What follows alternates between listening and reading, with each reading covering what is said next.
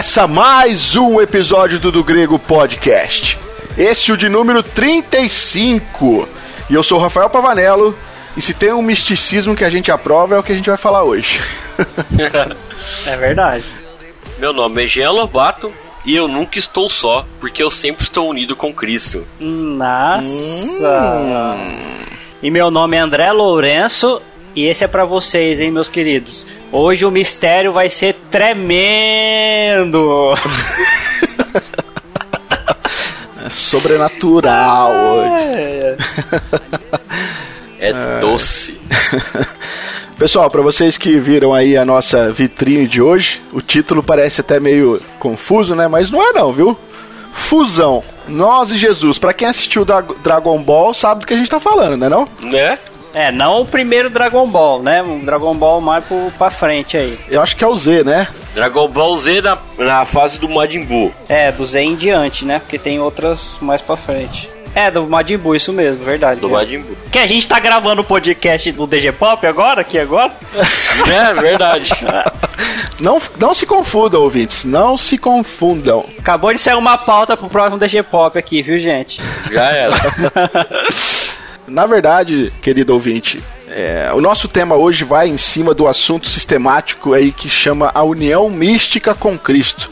Se você já teve algum contato aí com a teologia sistemática, você vai ver que a união mística é uma das, das áreas que é abordada na sistemática, que, da qual vai ensinar aí pra gente que é, a união a união mística com Cristo, na verdade, ela é, ela é como se fosse a base, né? Ou, ou eu poderia aqui dizer, ela é a verdade central de toda a doutrina da salvação.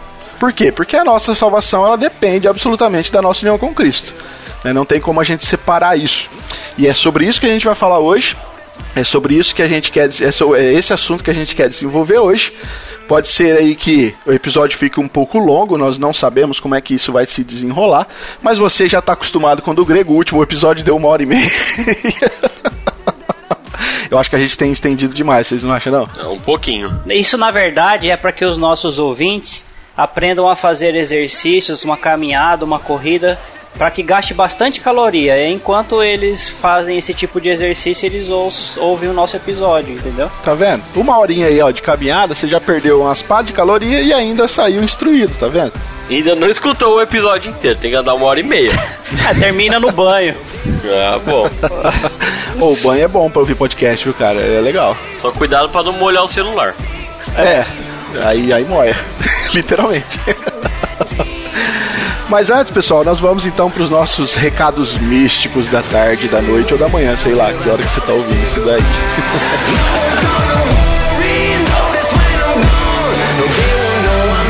Till they pull me out the mystic.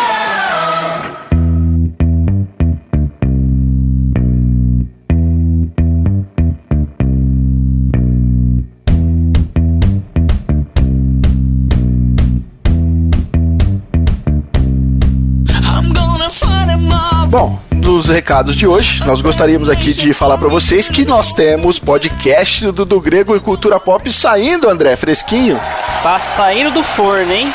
Tudo Olha, depende do rapaz. nosso da nossa linha de produção aí, os nossos especialistas, os nossos maravilhosos, né, Jean? Né? Trabalham arduamente no processo para deixar ó tinindo o nosso episódio. E a gente tem uma equipe grande, hein? A gente, a gente paga um monte de gente, velho. A nossa folha, a nossa folha é grande, então se você quiser ofertar aí pro do Grego, fica à vontade. que- Sim, galera, no nosso próximo episódio aí, que quiçá que vai sair agora no próximo mês, né? Quiçá?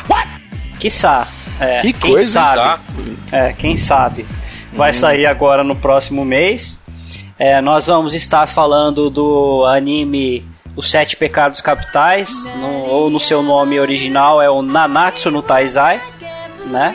E o nosso título do próximo episódio é Todo Mundo Tem o Seu Pecado.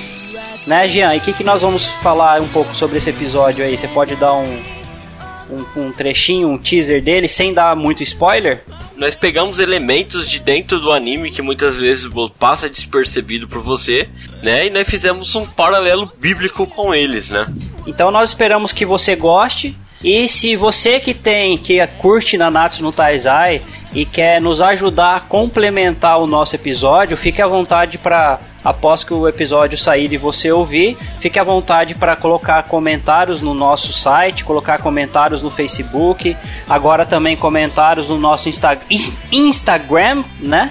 É, e também viu? pode nos mandar e-mail no nosso podcast arroba do grego.com. A gente vai ficar muito feliz e a partir do momento que a gente é, tiver uma, uma, uma questão considerável de comentários construtivos e que ajude a, a, preencher nosso, os nossos episódios com lacunas que provavelmente nós deixamos porque nós não sabemos de tudo, talvez a gente abra um espaço nos nossos episódios, é, não, não, não digo nos de teologia, mas principalmente nos de cultura pop, para falar especificamente dos comentários, né?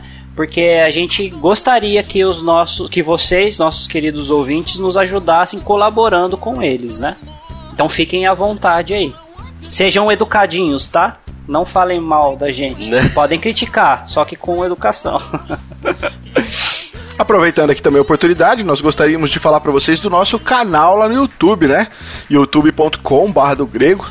Se você já acompanha o canal, você sabe que a gente tem feito ali uma espécie de canal literário, né, Jean? É isso aí. Onde a gente tem apresentado várias bíblias de estudo, livros é, de teologia sistemática, alguns livros de história da igreja. Acho que a gente não fez história, a gente vai fazer ainda, né, Jean? Vai fazer, tá dando spoiler então... já, cara. é que tem uma lista tão grande de coisa para gravar que eu já me confundi tudo. Mas, se você não conhece o nosso canal, corre lá, né, acesse lá o YouTube, se inscreva no nosso canal você vai estar ajudando a gente a divulgar o nosso trabalho lá também. Só lembrando que o YouTube também recebe os nossos podcasts, tanto os podcasts aqui de teologia quanto os podcasts também do Cultura Pop, estão lá no canal do YouTube. Se você aí tem dificuldade de estar ouvindo pelo site, você pode ouvir pelo YouTube. Se você tem dificuldade de ouvir pelo YouTube, pelo site, você tem a opção de usar qualquer aplicativo aí para podcast, na qual você pode estar assinando aí é, o podcast do Grego, ou você pode também nos ouvir no Spotify ou no Deezer. Olha que chique, hein, cara? Rapaz, é. você vê, do Grego tá em tudo que é canto. Caramba, não tem desculpa para não ouvir a gente, né? Mais um lugar ele tá dominando o mundo. Então você não tem desculpa para não ouvir aí o nosso conteúdo. E claro, como o André já bem deixou aí avisado, né? Vocês podem criticar à vontade, com educação, é claro, por favor, porque a gente não quer treta com ninguém. Já não chega o André aqui. Eu tô de boa. é, fica à vontade para poder comentar, assim, independente da plataforma que você estiver ouvindo ou também através do e-mail que o André já colocou para vocês, beleza? Vamos lá então pro nosso 35 quinto episódio.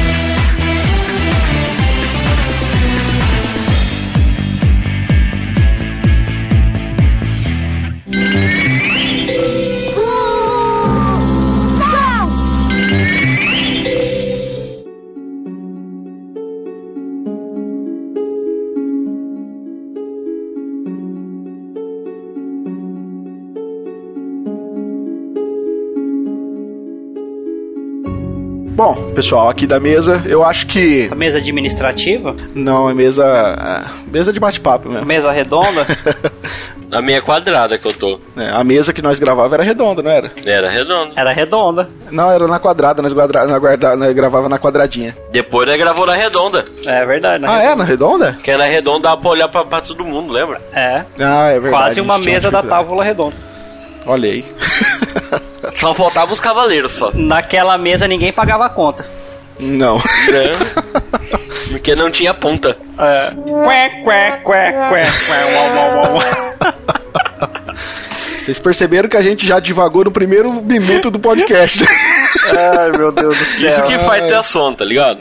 Pois é. é, então. Bom, eu acho que é uma maneira boa de nós começarmos então esse episódio é tentando pelo menos explicar o que significa essa união mística, né? Mais especificamente essa união mística com Cristo. Alguém quer tentar aí? Eu quero só dar uma explicadinha. Hum. Para não fazer a confusão que a gente já quase fez no começo do nosso episódio, é, esse não é o episódio do DG Pop, tá? Então essa união mística com Cristo não é a mística do X-Men, tá? Então, uma vez dito isso, vocês podem tentar explicar o que seria isso. Tá aí o André com toda a profundidade teológica, né? Então nos trouxe aí um conceito do que é a união mística. Usando o X-Men. Na verdade era para não confundir, né? Na verdade. Eu acho que podemos falar que a união mística, como você falou, é acho que é a parte central da doutrina da salvação, né? Quando nós falamos em união, quer dizer, estamos juntos, né? Quando nós Muitas vezes na teologia nós falamos que Jesus ele está sentado à destra de Deus, né? Mas lembrando que Jesus ele é tanto homem como ele é Deus, que nós falou isso no nosso podcast anterior, né? Esse, esse na verdade é quase é uma continuação daquele episódio, né, Jean? Isso, isso é verdade. Qual que é o número mesmo? É o número 33. 33. Então, se você não escutou o episódio 33, você volta depois de terminar esse e escuta, que você vai ter um entendimento maior sobre Cristo, né? Nosso episódio 33 é Quem é Jesus para você, né? E para não ter ficado muito grande aquele episódio, que ficou um pouquinho, a gente resolveu dar continuidade nesse episódio número 35, falando da união mística. Isso daí. E essa questão da união mística, que como nós falamos no episódio anterior, que Jesus está sentado à direita de Deus, né? Lembrando que ele era tanto homem como Deus, né? Então, hoje o corpo de Cristo, né, homem, ele está no céu, mas hoje ele está junto com nós também, porque Jesus ele é Deus. Então Jesus ele está sempre conosco, presente, né, na nossa vida. Por isso que isso era a minha entrada, né? Eu nunca estou só, sempre estou com Cristo unido, né? E assim essa, essa expressão, pelo fato de dela falar que nós estamos unidos, né, que há uma união entre o crente e Cristo, é importante que é uma das doutrinas, ela é tipo doutrina da Trindade, saca? A gente não consegue compreender ela totalmente a princípio. É um mistério. Exatamente. Então, é por isso que ela é descrita até como mística, né? Porque a gente está falando algo aqui que transcende o natural. Né?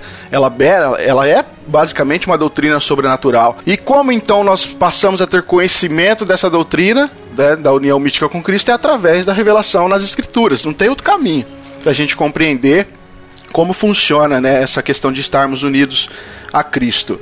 E assim, como nós falamos aqui, é, geralmente quando a gente vai ler alguns textos bíblicos e a gente vai estar tá trazendo eles aqui no episódio hoje, muitas vezes, cara, passa desapercebido pra gente esse ensino por trás da expressão que a gente vê muito na escritura, aquela expressão em Cristo, sabe? Que é uma expressão chave, né, Rafa? Exatamente. Ela é muito comum na escritura e ela, como você disse, André, ela é chave, ela é, ela é central, cara, porque o fato de algumas coisas que Paulo coloca e ele trazer a expressão em Cristo, em Cristo, em Cristo, isso nos dá uma ideia justamente daquilo que nós quer desenvolver aqui hoje. Só para vocês terem uma ideia, Paulo vai usar essa expressão em Cristo nas suas epístolas por mais de 160 vezes, cara. Olha, bastante, hein? É muita coisa. É muita coisa. E aí, como ele, ele, ele basicamente indicava essa união mística com Cristo, ou seja, tudo aquilo que Cristo é, é tudo aquilo que nós podemos nos tornar em Cristo através dessa união. E isso é muito legal, cara. Muito legal essa ideia. Vou dar um exemplo que todo mundo usa essa união mística na hora de orar, né? Quando nós estamos orando a Deus, né? Nós estamos usando a união mística, porque por nós, nós não seríamos capazes de nós orar a Deus e Ele aceitar a nossa oração. Então, por isso, quando nós terminamos em nome de Jesus, nós estamos orando por Jesus a Deus, né? Eu posso dar um, uma. tentar dar uma. Não é uma ilustração, mas talvez é, dar um resumo dessa questão embora que ainda é uma questão misteriosa e uma questão é, que não dá para ser desvendada em poucas palavras, mas é como se essa união mística ela resolvesse toda a nossa questão de salvação em que sentido? De que não há salvação fora de Cristo. E a partir do momento que nós estamos nele, tudo o que Cristo fez é como se nós estivéssemos feito, certo? Exatamente. Sim. A ideia é que nós só somos salvos porque nós fomos feitos um com Cristo. E nós só, e olha só, nós só permanecemos salvos apenas porque nós permanecemos unidos em Cristo. Se, se tivesse uma possibilidade, a gente não, eu acho que não, não, é, o, não é o lugar para isso aqui, né? Não é o tema de hoje. Mas se existisse uma possibilidade de você escolher uma vez que você está em Cristo, ter a possibilidade de não estar mais em Cristo é como se você perdesse todos os benefícios que Cristo fez. Porque a salvação só, só pode ser. Só, só está em Cristo, né? Mas é como se fosse assim: a partir do momento que você não consegue é, enxergar que tudo contem se contempla em Cristo e no que Cristo fez, se você olha as coisas como se Cristo estivesse longe de você ou você fora de Cristo, é como se você não consegue alcançar nada. A partir do momento que você é, se vê com Cristo ou em Cristo, é a partir do momento que você consegue ver que tudo aquilo que foi feito foi feito para você e no seu lugar. Ó, um versículo bem legal para nós entender um pouquinho melhor, nós podemos lá em 1 João, né, capítulo 5, versículo 11 e 12, fala assim, ó: "E o testemunho é este, que Deus nos deu a vida eterna. Essa vida está no seu filho. Quem tem um filho tem vida. Quem não tem o um filho de Deus não tem vida", né? Então a Bíblia é muito bem clara nesses critérios quando ela vai falar da questão da união. Se não é Jesus na nossa vida, nós não temos nada? Não conseguiríamos a salvação. E olha, Jean, é exatamente esse o ponto, cara, que o cristianismo é diferente das outras religiões. Sabe por quê? Todas as outras religiões, e todas mesmo, elas vão apontar para alguma coisa que precisa ser feita ou precisa ser preenchida pelo crente, por aquele que crê naquela religião. Agora, a Bíblia aponta para quem exatamente? A Bíblia fala exatamente ela toda, ela sempre ela aponta para Jesus, cara ela não vai apontar somente para aquilo que Jesus ensinou, ela, mas ela vai trazer a, a, maior, a, a, é, a grande autoridade não só nos ensinos, mas aquilo que ele mesmo é. Né? Por isso que a gente vai ver é, alguns textos bíblicos de Jesus dizendo, por exemplo, lá em João 14,6: Eu sou o caminho, é, e a verdade e a vida, ninguém vem ao Pai a não ser por mim. Ele não está falando que existe um caminho, que existe uma verdade, que existe uma vida. Ele está falando que é Ele. Exatamente. Exatamente. Ele demonstra, cara, que ele próprio, é, ele em si mesmo é tudo aquilo da qual ele está ensinando. Né? Então, a, a, em João, cara, no Evangelho de João está repleto de frases na qual expressões Jesus Cristo vai dizer: Olha, eu sou, né? Eu sou o pão da vida, eu sou a luz do mundo, eu sou o bom pastor, eu sou a videira verdadeira. Já falamos aqui no episódio quando tratamos um pouquinho de João 15 sobre isso, né? E aí, então, a partir disso, nós começamos a entender que a salvação, cara, é, não é, como eu posso dizer, é, tipo assim, não é ter algo que vem de Jesus, mas é ter o próprio Jesus, entende? Ó, tem um versículo que acho que fala isso que você tá quer dizer. Hum. Lá em Gálatas 2:20 fala assim: "Logo já não sou quem vive, mas Cristo vive em mim." É, mais ou menos isso. Tipo, não é algo que eu posso obter de Cristo, mas é algo que eu tenho Jesus é ele é o próprio, sabe? Não é algo que eu posso ter dele, mas ele em si. Que é interessante você tá falando que em, é, no Evangelho de João ele tá repleto de, de, de frases de eu sou, eu sou, eu sou. E isso remete ao episódio anterior falando de quem Jesus Cristo é e remete à questão da, da, da consciência que Jesus tinha de que ele e o Pai eram a mesma pessoa. Porque ele está se colocando como Deus quando Deus disse para Moisés: Eu sou o que sou, né? Sim, Exatamente.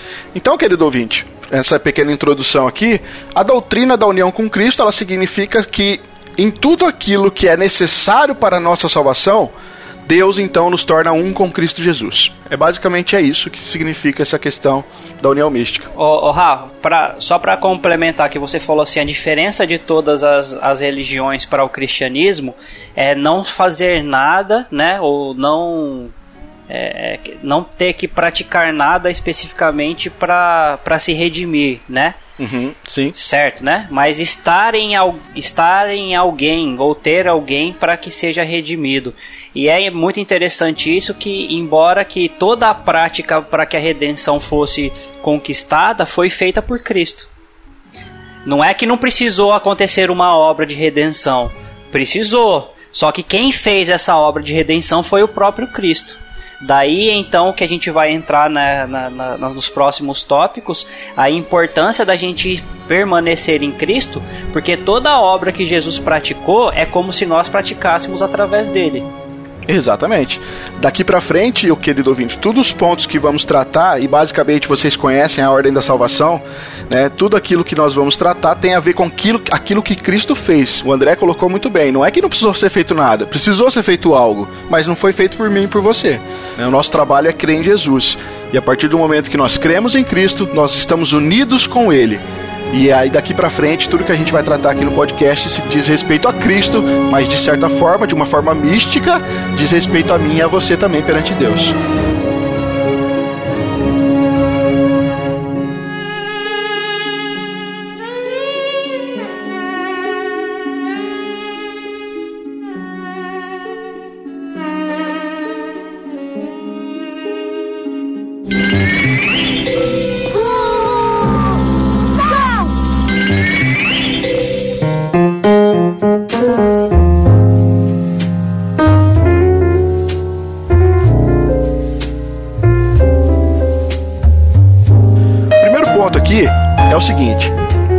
Exatamente nós fomos unidos a Cristo? Essa é uma pergunta interessante. Será que foi no momento da conversão? Será que foi no momento em que nós fomos lá na frente e falamos, olha, eu aceito aí o apelo? Quando eu exerci a minha fé para crer em Cristo? É. Mas existe um momento, e a Bíblia nos ensina isso, existe exatamente um momento na história em que nós fomos unidos a Cristo. E sabe qual é esse momento, querido ouvinte? É na eternidade. Por incrível que pareça, você é. não estava lá, mas era como se você estivesse. Exatamente. A Bíblia, cara, vai nos ensinar que a nossa salvação aconteceu lá na eternidade, antes da fundação do mundo. Veja que a salvação aqui, como a união com Cristo, cara, começa lá atrás, lá atrás.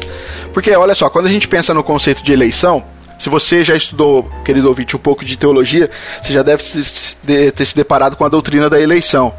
E se você gosta ou se você tem bronca da doutrina calvinista, já ouviu em eleição incondicional ou contraponto que é eleição aí condicional, né? Mas a doutrina da eleição mesmo, quando a Bíblia vai falar dela, vai dizer que Deus nos escolheu em Cristo.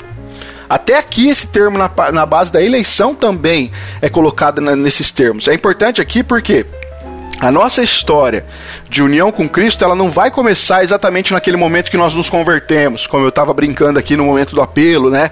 Naquele momento então que nós aceitamos Jesus Cristo como nosso Salvador. Sabe por quê? Porque muito antes de Deus criar esse mundo, muito antes de Deus criar eu e você, ele já havia planejado a nossa salvação e ele já tinha lá na eternidade colocado todos os termos que a nossa salvação ela estaria baseada em Cristo.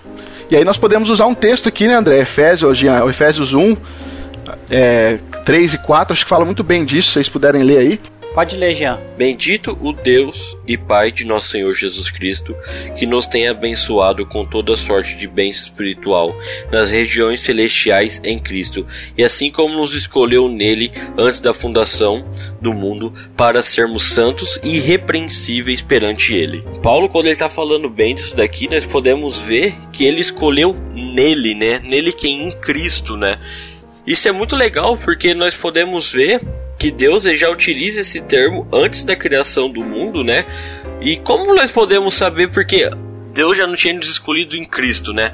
Nós podemos ver como que Deus é misericordioso, que ele já queria nos salvar, né? Hoje eu Rafael nós estava conversando quando nós estava indo de carro para outra cidade, é, nós, é bem legal porque nós estávamos falando assim, é tão gratificante saber que eu não preciso fazer nada para conseguir a minha salvação, né? Porque muitas vezes as pessoas têm esse medo dentro de si, e falam assim: "Nossa, eu tenho que fazer isso para alcançar isso", e não existe nada nesse mundo que você tenta fazer que você vai conseguir. Tudo já foi feito por Cristo, intermédio dele, né? Como nós falou, já fomos escolhidos essa união entre nós e Jesus desde a eternidade, né? É, aquele, é tipo aquela ideia de Paulo quando ele vai falar que os gêmeos lá de Jacó e Esaú não tinham nem nascido ainda, né? Sim. E Deus já tinha determinado algumas coisas para ele. É exatamente isso, cara. Esse texto aqui, é, sabe, é, é, claro que esse texto aqui vai abrir, nossa, coisas pra gente discutir na área teológica muito grande. Mas basicamente o que a gente quer dizer é exatamente isso. É em Cristo e é antes da fundação do mundo. Eu posso dar um, um testemunho pessoal aqui? De, de, de uma relação. Não é tão profunda quanto a questão do texto, mas ela, para mim especificamente, tem relação com essa questão da eleição antes da fundação do mundo. Porque assim, a minha. É, o meu relacionamento com Deus. É, ele, ele começou na eternidade, certo? Quando eu fui escolhido por Ele.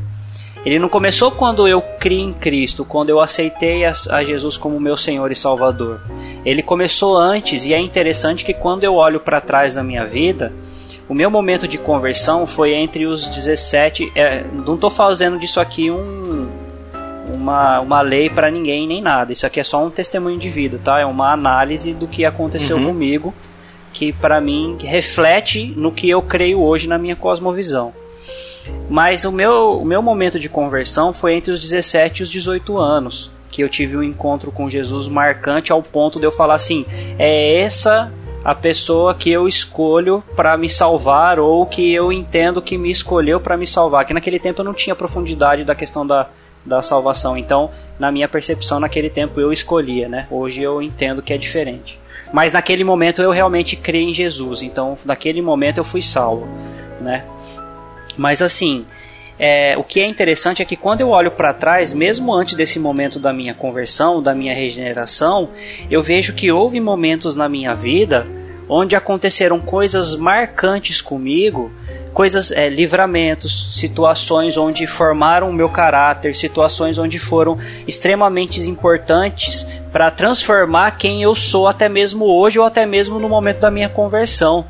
E eu vejo que mesmo que não diretamente num relacionamento com diretamente com Cristo já, mas eu vejo que já havia a, a, um direcionamento de Deus para as coisas irem me formando e formando o meu caráter e formando a minha personalidade para começar a transformar quem eu era mesmo pós a minha conversão. Entende Bacana o que eu quero isso, né, dizer? Né, Porque assim, Sim. muita gente fala assim: ah, eu, eu, beleza, a minha vida começou quando eu me converti, meu relacionamento com Deus conversou. Tudo bem, o seu relacionamento verdadeiro e íntimo com Deus começou na sua conversão, porque você começou a se relacionar diretamente com Deus após aí. Jesus ele abriu o caminho e arrancou o véu para que você tivesse um relacionamento verdadeiro e direto com o Pai. Ótimo, isso é verdade. Mas, na minha perspectiva, antes disso acontecer, Deus já tinha um relacionamento comigo e que da minha parte era indireto, porque eu ainda estava morto em meus delitos e pecados. Mas Deus já trabalhava na minha vida ali. Deus já movia coisas na minha vida que eram importantes para que acontecesse, principalmente é, livramentos, porque se eu morresse eu não teria esse encontro com Cristo, né? Nos meus 17 para 18 anos. E eu consigo olhar para trás e ver pontos específicos onde eu penso assim: rapaz, se isso não acontecesse, talvez eu não teria encontrado Cristo. Rapaz, se isso não acontecesse, eu talvez não teria ido para a igreja. Rapaz, se isso não tivesse acontecido, talvez eu não, não seria quem eu fosse hoje. Sabe? Coisas assim, bem específicas, cara. Coisas que só Deus pode forjar, né?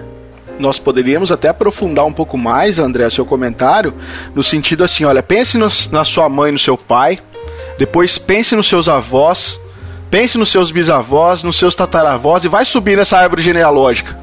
Veja como, cara, nesse período deve ter acontecido pestes, guerras, mortes, doenças, e Deus preservou, cara, para que você estivesse onde você está hoje. Mas é, você imagina, eu não sou natural da cidade onde eu moro, uhum. e hoje eu moro nessa cidade. Eu creio que Deus me trouxe para cá.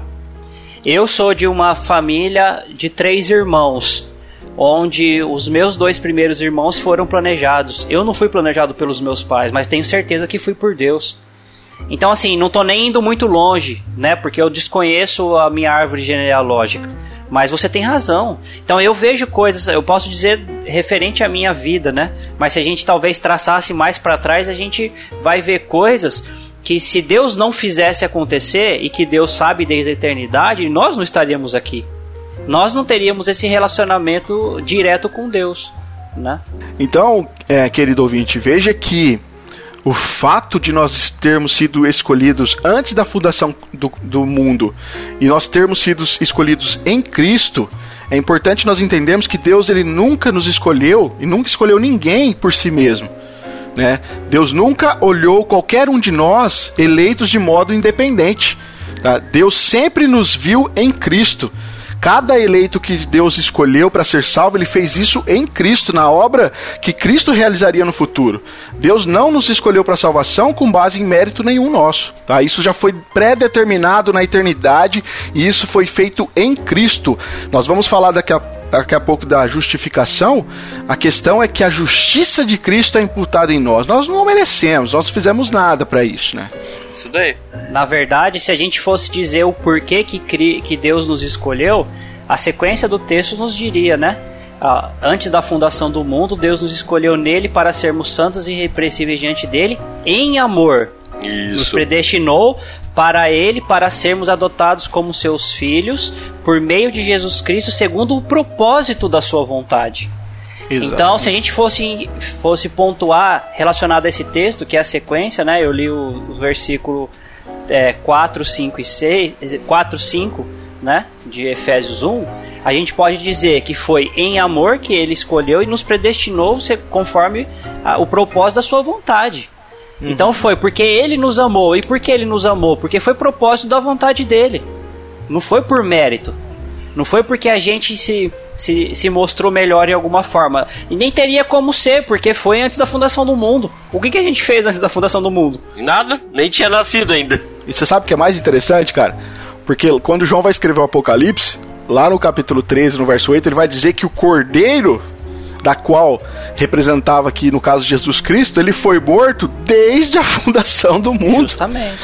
Sim. Algo que aconteceu em determinado tempo na história, na verdade, para Deus já, já tinha acontecido há muito tempo, Deus já tinha traçado isso. Uhum. Eu acho que é importante, cara, pra gente embasar biblicamente melhor isso, ler o texto também de 1 Pedro, é, a primeira carta de Pedro, no capítulo 1, verso 18 e 20, porque acho que é um texto bacana também que nos dá essa base legal. Quem de vocês quer ler aí? Sabendo que não foi mediante coisas corruptíveis como prata ou ouro que fostes resgatados do vosso fútil procedimento que vossos pais vos legaram, mas pelo precioso sangue como de cordeiro sem defeito e sem mácula, o sangue de Cristo, conhecido com efeito antes da fundação do mundo, porém manifestado no fim dos tempos por amor de vós. Nossa, esse texto é, é lindo, cara. Sim. O cordeiro, o sangue foi conhecido com efeito antes da fundação do mundo, mas foi manifestado a nós aí no fim dos tempos, né, aqui na era cristã que nós vivemos. Então, querido ouvinte, para fechar esse ponto, veja que, né, desde toda a eternidade, Deus já havia escolhido um povo para ele, escolheu esse povo em Cristo e, e, já havia decretado que Cristo morresse pelo seu povo escolhido. Então, não tem como separar a eleição da morte de Cristo. Nós somos eleitos, somos, mas somos eleitos em Cristo.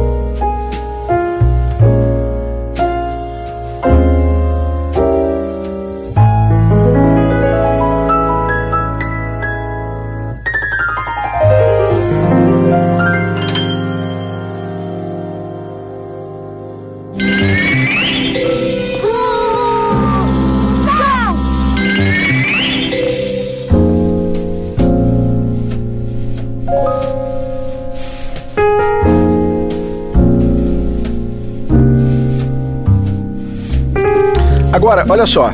Se nós formos eleitos desde a eternidade, é claro que quando Cristo então se encarna, quando Deus, Jesus Cristo, se encarna aqui na terra, e aí nós, de certa forma, se nós formos eleitos na eternidade, nós também, de certa forma, e aqui eu poderia né, dizer de forma mística, né, nós também participamos então da sua morte, da sua ressurreição e da sua ascensão. E aí, né, o querido ouvinte deve estar achando que eu já acendi um paeiro aqui, tô viajando. Né? Solta a música do Bob Marley aí.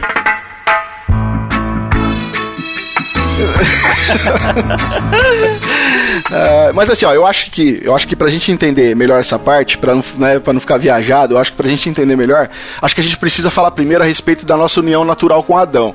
Sabe por quê? Porque a Bíblia vai nos ensinar que Adão ele foi o representante da humanidade, né, naquele teste que Deus fez lá no Jardim do Éden. Da humanidade, viu? Só para ficar claro. Da humanidade, exatamente. Tá? Da Terra. Aquele Piada interna, tá, querido ouvinte?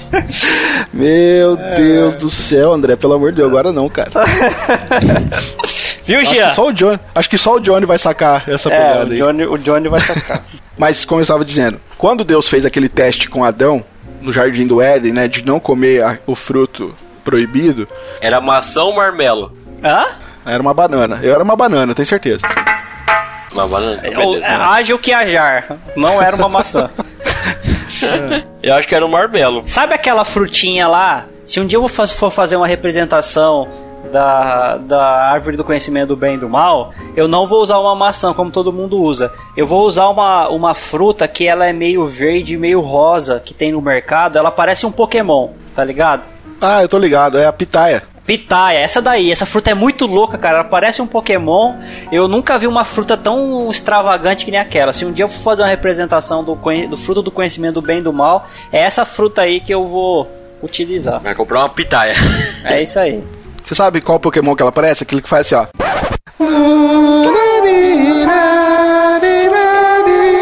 Não é essa daí? Aquela bolinha que canta, né? é verdade. O Tiki Link lá, ou sei lá o que. Ô, ô, É. Esqueci. o- Pera, deixa eu abrir meu Pokémon aqui. Nossa, é, a gente- Dig, é Digipuff. Esse mesmo. Gente, volto a dizer, nós não estamos no DG Pop, pelo amor de Deus. tá tendo uma união mística aqui entre as categorias É. do, do grego aqui. Sabe por que isso? Você fica convidando o pessoal da teologia, André, pra ir pro pop, dá nisso, ó. É duro, eu não posso mais fazer essas coisas, não. Mexe com, a cabeça das pessoas. Bom, voltando aqui. Já que Adão era o representante da humanidade lá no Éden, a escolha que Adão fizesse lá iria afetar toda a sua descendência. Por quê? Porque Adão ele era o cabeça de toda a humanidade, certo? E qual foi a escolha que Adão fez? A escolha que ele não deveria ter feito. Mas diga-se de passagem, eu acredito que qualquer um que fosse no lugar de Adão, o José, o João, o André, o Rafael, o Jean, faria a mesma escolha. Faria a mesma coisa, Sim. isso é verdade. Ou pior. É, Eu acho que, acho que não comeria só uma fruta, né? Comeria fruta e que e arrancaria a árvore, né? E fazer uma costela assada nós ia matar o cordeiro, derrubar a árvore e fazer lenha. Isso aí. Ai, meu Deus. Volta pro podcast, pelo amor de Deus. Né? Nós ia, nós ia defumar Foco, aquele cordeiro por umas 12 horas já. né? Eu acho que a gente ia perverter a serpente, mais do que ela já era pervertida. Nós ia assar essa serpente junto. Ai, ô, gente, pelo amor de Deus. Vai, vamos lá. É, bom, acontece então, gente, eu espero que vocês estejam entendendo, viu, querido ouvinte, né? Estamos devagando no meio aqui, mas não perde o raciocínio não, co- continua. É, pelo visto, essa parte não vai ser cortada, né? Não vou cortar, não vou. Vocês acham que eu vou cortar? Não vou cortar não. Não, uma parte mais legal. É, pô. Agora, olha só. É. Bom, Adão escolhe a rebelião, certo? Ele se rebela contra Deus. E a consequência da rebelião de, de Adão é que toda a descendência de Adão, todos aqueles que nasceram depois de Adão, foi envolvida nessa rebelião. E é como o André falou, né? Qualquer um faria a mesma coisa. Não adianta a gente culpar Adão da, da escolha dele. É, maldito Adão que foi lá e comeu do fruto. Se fosse eu, eu não faria isso. Se fosse eu no lugar de Pedro, não cortava a orelha de ninguém. Se fosse eu no lugar do fulano de tal, eu não negaria. Ah, vá, não faria o quê, rapaz? Toma vergonha Faria na sim. cara. E assim, ó, é, jogar a culpa em Adão não vai resolver. Por quê? Nós, diante de Deus, todos nós estávamos lá em Adão. Estávamos representados nele. Aquilo que Adão fez afetou todos nós. É bom embasar biblicamente isso? Quem pode ler para mim Romanos 5,12 aí, por favor? Portanto, assim como por um só homem entrou o pecado no mundo, e pelo pecado a morte, assim também a morte passou a todos os homens, porque todos pecaram. Tem outro texto também de Paulo, acho que lá em 1 Coríntios 15, que ele vai dizer que em Adão todos morrem. Né? Ou seja, todas as pessoas já nascem com essa realidade de estar em Adão. Não tem como fugir disso diante de Deus. Só que acontece que agora Deus resolve mandar um novo Adão. Né? Um novo representante para o seu povo. E quem é esse novo representante? Jesus. Jesus Cristo. E olha que bacana, hein? Esse, esse Paulo, Paulo era mito, velho. Do mesmo modo que. Da mesma forma que nós fomos incluídos na, né, por natureza nas atitudes de Adão, ou seja, as atitudes de Adão eram as nossas atitudes, agora, cara, também espiritualmente nós somos incluídos em Cristo. De modo que tudo aquilo que Cristo faz passa a ser também as nossas atitudes. Olha que legal. Só tem uma, uma questão que é muito importante entender aqui para não criar um erro teológico, tá? Primeiro que em Adão é, veio toda a descendência humana, certo? Então quando Adão pecou, Adão pecou por toda a humanidade, ou seja, representando toda a humanidade. tá? No caso de Jesus como segundo Adão, Jesus quando cumpriu a obra redentora, ele não cumpriu a obra redentora por toda a humanidade, ele cumpriu a obra redentora por todos aqueles que foram eleitos antes da fundação do mundo nele. Isso aí. Então tem essa distinção, tá? É. Se a gente já falou, se a gente já falou de eleição, é claro que não são todos, né? Não, tem... não, sim, porque esse texto específico que fala de Cristo como segundo Adão, ele não deixa muito claro isso. Ah, não, entendi, entendi. Então, se a gente isolar o versículo, a gente pode criar um erro teológico. E como a gente sabe que a gente não pode fazer teologia em cima de um versículo só, né? A gente tem que ler os textos que falam do mesmo assunto para poder formar uma perspectiva teológica. Então, só estou esclarecendo aqui para nossos queridos ouvintes não caírem num erro que muitos caem, tá? Que muitos vão dizer assim, então beleza, se Adão pecou por todo mundo, Jesus ele, re, re, ele resgatou todo mundo também. Não, não é isso o que a Bíblia diz. Jesus resgatou os seus, ou para que não haja distinção entre gregos e troianos, no caso entre calvinistas e arminianos, Jesus resgatou aqueles que creram, tá? Agora, se nós estamos então unidos aí com o segundo Adão, a gente pode, pode afirmar que a morte de Jesus e a ressurreição de Jesus também é a nossa morte e a nossa ressurreição? De maneira mística, sim. Sim. Se ele é nosso representante, sim. Esse, esse é o grande mistério, né? Essa, essa é a chave do negócio, cara. Por isso que é chamada de união mística, né? Isso. E por que que a gente tá afirmando essas coisas? Porque a Bíblia afirma isso daí. Isso, tem o texto, né? Você lê aí, ô, ô Jean? Romanos 6, versículo 4 a 6. Fomos, pois, sepultados com ele na morte pelo batismo, para que, como Cristo foi ressuscitado dentre os mortos pela glória do Pai, assim também andemos nós em novi novidade de vida. Porque se fomos unidos com ele na semelhança de sua morte, certamente o seremos também na semelhante da sua ressurreição. Sabendo isto, que foi crucificado com ele no nosso velho homem é bem legal, você pode perceber igual eu falo assim, ó, a morte de Jesus é a morte, é a nossa morte. A ressurreição de Jesus é a nossa ressurreição, porque tanto a morte quanto a ressurreição de Cristo nós estavam nele, né? Isso que é, é muito, é muito legal essa questão de, de ele ser nosso representante. Jesus, ele viveu quantos anos de nós? Dois mil anos, né? E naquele momento da sua morte na cruz, nós estávamos lá junto com ele, ele sendo nosso representante, né? E você sabe que é interessante que esse texto nos traz um, um alívio e uma certeza e uma alegria tão grande do que há por vir, porque justamente está dizendo isso. Se há dois mil anos atrás nós fomos mortos com Cristo, fomos crucificados com Cristo, o nosso velho homem, né, o nosso homem pecador, o nosso homem carnal, nós também vamos ser ressuscitados com Cristo na ressurreição. Porque Jesus Sim. foi ressuscitado, ou seja, no que há por vir, quando morrermos ou quando Jesus voltar, nós também seremos ressuscitados. Esse, isso nos dá uma, uma, uma alegria e uma convicção tão grande do que Jesus prometeu, o que vai acontecer e o que garante a nossa salvação, o que garante a nossa esperança na ressurreição dos mortos, sensacional, né? Sim, sim, cara. E o que é mais misterioso disso e que dá um nó na mente, cara, mas também é bíblico, porque em Efésios 2, Paulo vai dizer lá que não só na questão da morte e da ressurreição, mas na ascensão de Cristo também nós estamos com ele. Tipo, Paulo vai dizer lá que a gente já está assentado nos lugares celestiais em Cristo. É como se a gente estivesse sentado no trono com ele, né? Sim. Isso, é isso que Paulo está dizendo. Sabe, depois da ressurreição, a gente vê no final dos evangelhos, Jesus ascende aos céus, né? E aí ele vai, então, agora ele está sentado à destra de Deus. E a, é a doutrina da união mística de Cristo vai nos falar que nós estamos lá, lá com ele, sentados lá, de algum modo, estamos assentados com Cristo nos lugares celestiais. É por isso, crente, que a gente sempre fala que salvação não se perde, porque não depende de você. Já está tudo feito, já está tudo pronto. Só para esclarecer, é por isso que eu disse no começo, na nossa introdução, se que se houvesse a possibilidade de sair é, de, é, de Cristo ou do meio de Cristo, tá? A gente perderia a nossa salvação, porque na nossa perspectiva, na, na nossa cosmovisão, nós não temos essa, essa opção. Já está garantido, nós já fomos selados pelo Espírito Santo da promessa, que é a nossa garantia de salvação, como o texto, a continuação de Efésios 1 nos, nos garante. Nós não temos como perder isso, foi nos garantido pelo próprio Deus que a nossa salvação foi contestada e confirmada, foi atestada e confirmada até o final. Paulo sempre usa os termos no passado, cara, né?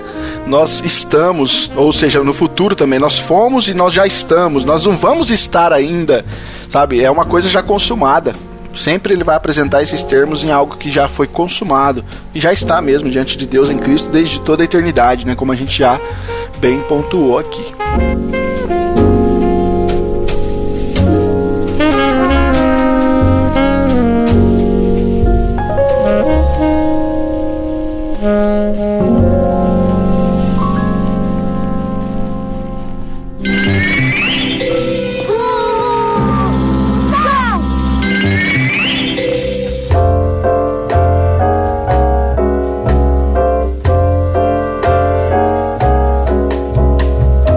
Agora, pessoal, é, se então nós estamos unidos em Cristo desde a eternidade e nós também participamos da sua morte, ressurreição e ascensão, necessariamente aqui nós precisamos afirmar que todo o nosso processo de salvação também foi em Cristo. Ou seja, nada aconteceu fora dele. Então veja, nossa regeneração, a nossa justificação, a nossa adoção, nossa santificação e a nossa glorificação, tudo isso foi feito em Cristo. E a gente vai tratar aqui de cada um individualmente para a gente entender melhor, então, como funciona aqui, como que a união em, em, Cristo é apresentada aí em cada um desses pontos aqui do que nós conhecemos como que é aí, já é Ordos Salutis, né? Ordos Salutis. É, que é a ordem da salvação. Vamos para o nosso primeiro ponto aqui, então, que é da regeneração. É. O que, que significa regeneração? Acho que é bom a gente explicar rapidinho, né? Eu acho que a a forma mais fácil de falar de regeneração é o novo nascimento, né? Que nós estamos sendo regenerados, quer dizer, voltando às nossas origens. Quando você regenera algo, né? A partir de que agora nós estamos regenerados, nós era velhos homens, né? Mortos nossos delitos e pecados, agora nós somos uma nova criatura, né? Um novo homem daqui para frente. Tem a ver mesmo com, com morte e nova vida, né? Essa ideia de Sim de a vida foi dada novamente, né? Por isso a confusão do, do Nicodemos quando estava conversando com Jesus, né? Sim. Jesus estava falando de que tinha que nascer de novo e Nicodemos estava falando assim, mas como é que eu vou virar e vou entrar de novo no ventre da minha mãe? Isso é impossível. É verdade. Mas é lógico que Jesus estava falando de uma questão espiritual, de uma questão interna, né? De algo místico até, do que de uma questão natural que fosse acontecer. E esse ensinamento, né, essa questão do novo nascimento, Paulo, quando está ainda na carta de Efésios, vamos continuar aqui, Paulo também vai dizer que esse processo ele é possível por causa da união que nós temos com Cristo. Se você, querido ouvinte, está com a Bíblia acompanhando, é importante, hein? Importante que você esteja com a Bíblia, porque a gente vai citando os versos aqui, você vai acompanhando aí também. Ixi, então esse, esse episódio não é dia de caminhada. Não, é, é, é, verdade. Falamos da caminhada, né? Não, caminha com a, com a Bíblia no celular aberta. Nossa, vai trombar no poste desse jeito. tropeçar pra todo lado aí. Bom, é, faz o seguinte, você tá caminhando, ouve, chegar na sua casa, ouve de novo, estudando agora, com profundidade, vai ser bacana. Olha o que Paulo diz em Efésios 2,4. Mas Deus, sendo rico em misericórdia por causa do grande amor com que nos amou, novamente aqui né, em jogo a, a, o propósito e a, o método de Deus, o trabalho de Deus feito aqui através do seu amor. O, mo o motivo pelo qual ele escolheu, né? Isso. E estando nós mortos em nossos delitos, ou seja, não havia mais vida, né? Nós estávamos totalmente mortos em nossos pecados, nos deu vida. Mas não é, se ele parasse por aqui, né? Nos deu vida, mas ele fala, nos deu vida juntamente com Cristo. Veja que Paulo vai aplicar o processo de regeneração aqui em Cristo também, nada a par de Cristo. E é importante destacar aqui que essa questão de morte tá evidente que não é uma morte física. É morte espiritual. Tá evidente que é uma morte espiritual. Porque a gente tá vivo, tá vivendo a nossa vida, do nosso cotidiano, mas a gente não tem uma consciência e não tem uma comunhão com Deus. A gente não conhece a Deus, a gente não entende a Deus e a gente não busca a Deus. Não há quem busque a Deus, né? Como o texto de Romanos fala. Então, né, essa perspectiva da morte é, espiritual que o texto está relatando aqui, né? E é importante os nossos ouvintes entenderem que, assim, nós nascemos fisicamente, mas nascemos espiritualmente mortos, tá? E aí, num dado momento da nossa vida, né, Deus fez com que nós nos tornássemos espiritualmente vivos, quando então agora nós podemos compartilhar dessa vida espiritual que está em Cristo. Essa é a ideia. Então a nossa regeneração ela é em Cristo, né? Porque é um tipo de ressurreição espiritual. Estávamos mortos espiritualmente, fomos ressurretos agora espiritualmente, mas tudo isso não dá, não rola a par de Cristo. Até a nossa regeneração é feita aí em Cristo. É todo o processo, né, que nós estamos tratando aqui todo o processo está ligado com a permanência ou com estar vivendo em Cristo, né? É. Por isso Na... que é fusão, né? Isso, por isso que é fusão. fusão! o problema é quando a fusão dá errada, né? Mas fica meio deformado, né? É, então. Do nosso lado, né? Não do lado dele, né? Mas é por isso que, na verdade, nesse caso, nunca fica mal deformado, porque quem faz é Jesus, é nele. Isso aí. E antes de se fundir, nós é regenerado, quer dizer, nós não tem como dar errado agora, daqui para frente. É DG Pop. tá de novo.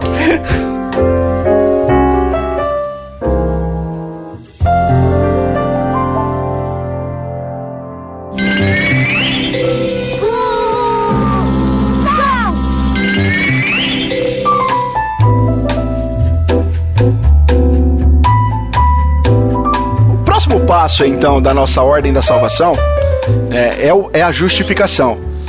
A gente explicar aqui em poucas palavras o que seria justificação, um termo jurídico aí, talvez? Eu acho que a melhor forma de explicar é que através da morte de Jesus, agora a justiça que foi feita por ele, ela, ela é imputada em nós, né? Colocada em nós.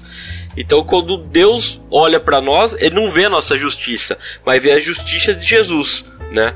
E agora nós somos declarados justos por causa disso, né? Nós temos base bíblica para isso aí? Sim, 2 Coríntios 5, 21. Aquele que não conheceu pecado e se fez pecado por nós, para que nele fossemos feitos justiça de Deus. Legal essa troca, né, que, que Paulo está fazendo aqui. Olha, aquele que não conheceu o pecado, ele recebe o nosso pecado, isso foi feito por nós. Só que para que nós isso tudo foi feito para quê? Para que a justiça que estava nele agora fosse colocada em nós. Importante o que você falou agora. É, qual que foi o termo que você usou? Ele recebeu, né? Recebeu. Ele não fez, é, ele não produziu isso, é. Isso, é importantíssimo. Quando diz que ele conheceu o pecado, não quer dizer que ele pecou, não quer dizer que ele praticou o pecado, quer dizer que ele tomou para si o nosso pecado. Ele recebeu a carga do nosso pecado sobre ele. Porque a Bíblia também vai ter outro texto que vai dizer que Jesus não pecou. Jesus ele nunca pecou, tá? Então esse texto não está dizendo que Jesus cometeu pecado, pelo contrário, que Jesus recebeu a carga dos nossos pecados. E a expressão chave nesse versículo é novamente aqui o, o como que chama esse negócio no, no português? Qual? O nele, o nele aqui. Nele é o pronome, não é? Pronome, né? É, acho que é pronome. É um pronome aqui. Ô, Rose, tá ouvindo aí? Então comenta aqui pra gente. Rose, ajuda nós, Rose. Mas eu acho que é pronome. É algum pronome. É, então, a chave desse versículo, novamente, né, como estamos tratando aqui da união mística, a expressão nele aqui é importante. Por quê? Porque é para que nele fôssemos feitos justiça de Deus, né? Nós fomos feitos justiça em Cristo. Ah, isso aqui é fato aqui no texto também. Os caras que traduzem a Bíblia, eles podiam colocar tudo em caixa alta nele, né? Assim, quando você faz a leitura, você percebe, né?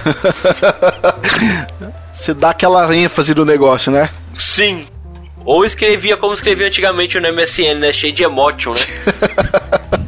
Ó, nele é também a contracção de uma locução prepositiva formada pela preposição em e pelo pronome pessoal ele.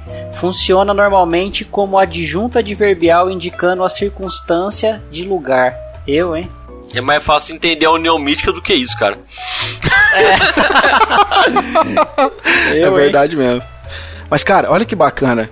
É, percebe que que nós, nós fomos, então nós fomos de certa forma, a gente foi vestido com a justiça que não é nossa, né? Nós somos vestidos com a justiça que é de Cristo. E sabe que isso me remete, cara? Isso me lembra Gênesis 3. Quando Adão e Eva pecaram diante de Deus e agora eles foram vestidos pelo Senhor com aquela pele daquele primeiro animal que foi sacrificado, né? da mesma forma, nós também somos vestidos agora com a justiça de Cristo, cara. Isso é. Isso, isso me, me, remete um pouquinho a esse.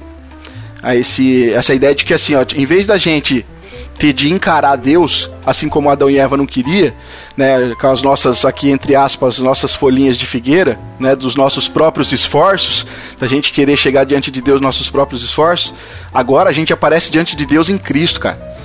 Nós somos, de certa forma, vestidos por sua justiça só porque estamos em Cristo. E eu gosto de uma frase de João Calvino, que quando ele está tratando desse assunto, abre aspas aqui para Calvino, ele diz o seguinte, olha, para que de sua, ou seja, de Cristo, né, para que sua justiça nos seja imputada, não visualizamos ao longe, fora de nós, mas porque dele nos vestimos e em seu corpo fomos enxertados, enfim, ele foi dignado fazer-nos um consigo. Sabe, é muito, muito profundo isso aqui, cara, essa parada aqui, eu gosto pra caramba.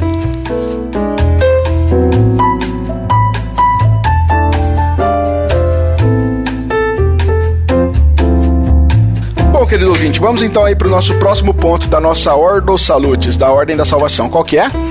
Adoção em Cristo que, que é isso aí, já? É, isso é uma coisa bem legal, né? Todo mundo sabe que Deus é o Criador, né? Sim. Sim. Então nós somos chamados de como? Criaturas de Deus. Deus fez nós. A adoção, é, acho tão interessante quando nós lemos essa parte da teologia, que a partir do momento onde que nós somos adotados como filhos de Deus através de Cristo, né? Então agora nós podemos chamar ele de pai. E agora nós se tornamos filhos de Deus, né? Eu acho tão bonita essa, essa questão, né? Nós podemos ver lá em Efésios 1:5 fala: "Nos predestinou para ele para adoção de filhos por meio de Jesus Cristo", né? Eu acho muito legal que agora nós paramos de fazer uma separação entre criatura e criador e temos agora um, um convívio, né? Uma um relacionamento familiar, né, cara? Isso, um relacionamento familiar entre pai e filho, que é através de Jesus, que é o seu filho unigênito, né? Ou seja, ele nos, ele nos predestinou para ele para sermos adotados como filhos por meio de Jesus Cristo. Ou seja, existem aqueles que não foram predestinados, ou seja, que ainda são criaturas. Sim, isso é a diferença. É, porque tem algumas pessoas que acreditam que todos são filhos de Deus, mas não é verdade. Não é verdade. Novamente, então, aí no texto, a palavrinha aí, né? Por meio de Cristo, né? Por meio de Jesus. Esse é a questão aqui da união mística novamente. Ou, ou poderia, a gente poderia traduzir assim, por méritos de Cristo também? Também, também. Tem outro texto, cara, que Paulo escreve lá em Gálatas, no capítulo 4, versos de 4 a 6, ele diz o seguinte: Olha, vindo, porém, a plenitude do tempo, Deus enviou seu filho, nascido de mulher, nascido sob a lei, para resgatar os que estavam sob a lei, a fim de que recebêssemos a adoção de filhos. E porque vós sois filhos, enviou Deus ao nosso coração o espírito de seu filho, que clama Abba Pai. Veja que a expressão abapai, né, tem a ideia de nós só podemos falar abapai porque agora o espírito do filho está em nós, ou seja, existe uma união nossa com Cristo aqui que nos permite agora sermos chamados de filho, né, como o Jean André já explicou essa questão da adoção, cara, muito bacana, né? Agora, não só somos filhos, mas também Paulo, quando vai escrever a Romanos, vai dizer que somos filhos sim, mas nós também somos herdeiros da tudo aquilo que Cristo conquistou para nós. Romanos 8,17 diz: Olha, ora, se somos filhos, nós somos também herdeiros. Herdeiros de Deus e co-herdeiros com quem aqui será, né? Com Cristo. Se com ele sofremos, também com ele seremos glorificados. Né? E nós vamos falar isso aqui daqui a pouquinho da nossa vida cristã, que o cristão, por estar unido a Cristo, não está livre dos sofrimentos, porque se Cristo sofreu e nós estamos unidos a Ele, nós também estamos sujeitos a passar por isso, mas isso é papo para daqui a uns minutinhos, né? Vamos focar aqui na nossa Ordo Salutis. Ou seja, galera, se somos filhos, nós somos herdeiros? Somos, mas tudo isso é feito em Cristo, não a par de Cristo.